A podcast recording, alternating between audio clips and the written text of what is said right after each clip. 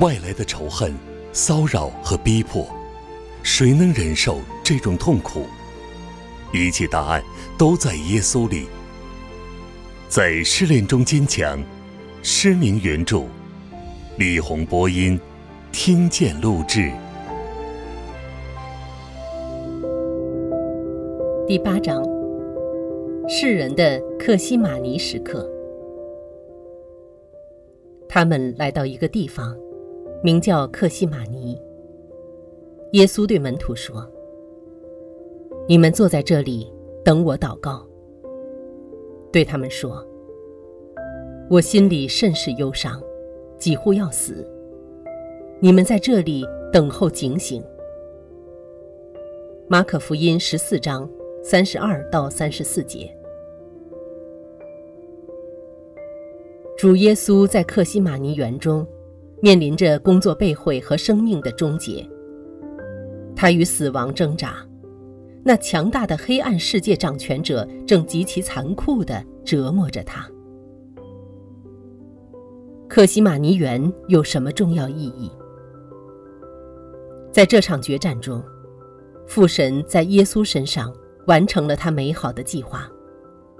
从他口中发出一个独特的祷告，使他在为我们的罪担当神的惩罚而上十字架。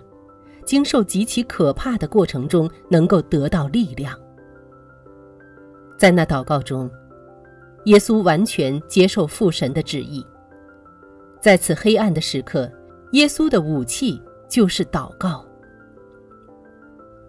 圣经上记载说，耶稣跪下祷告，第二次又去祷告。耶稣极其伤痛，祷告更加恳切。汗珠如大血点滴在地上。路加福音二十二章四十一节，马太福音二十六章四十二节。现在，把这件事和我们的生活结合在一起。在目前黑暗时刻，我们正受到恶魔的包围和攻击，我们也必须祷告。现在。耶稣要像很久以前问他的众门徒那样问我们说：“你们为什么睡觉呢？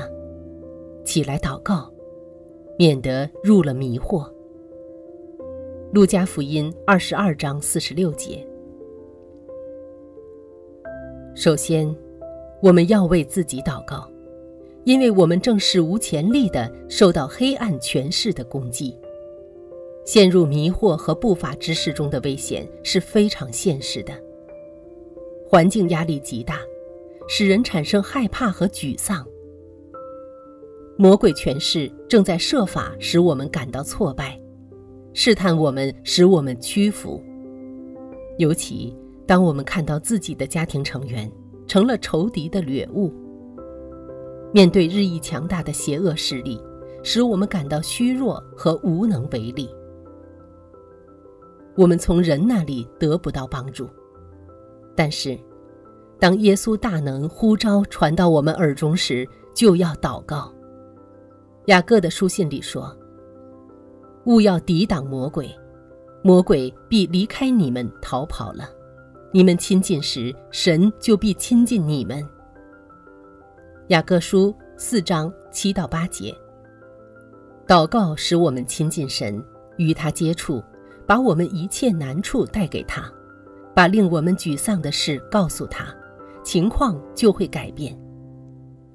当我们在祷告中把难处带给神以后，他会对付他们，他会采取行动，他要化解我们心中的沮丧、失望和绝望，而以平安、力量、安慰和内在的喜乐充满我们。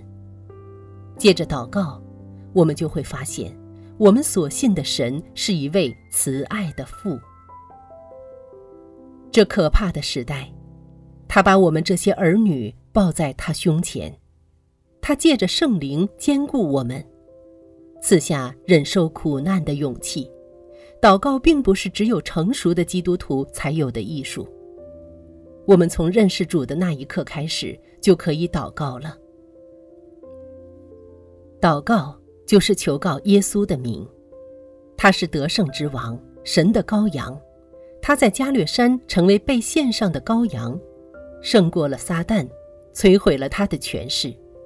每当我们求告耶稣这位得胜者的时候，在撒旦掌权时代欺压我们的魔鬼就逃跑了。他们想使我们心中充满绝望和不信，夺走我们的能力、喜乐和得胜的信心。因此，我们正面临一个前所未有的挑战，就是要祷告，并投入属灵的征战中。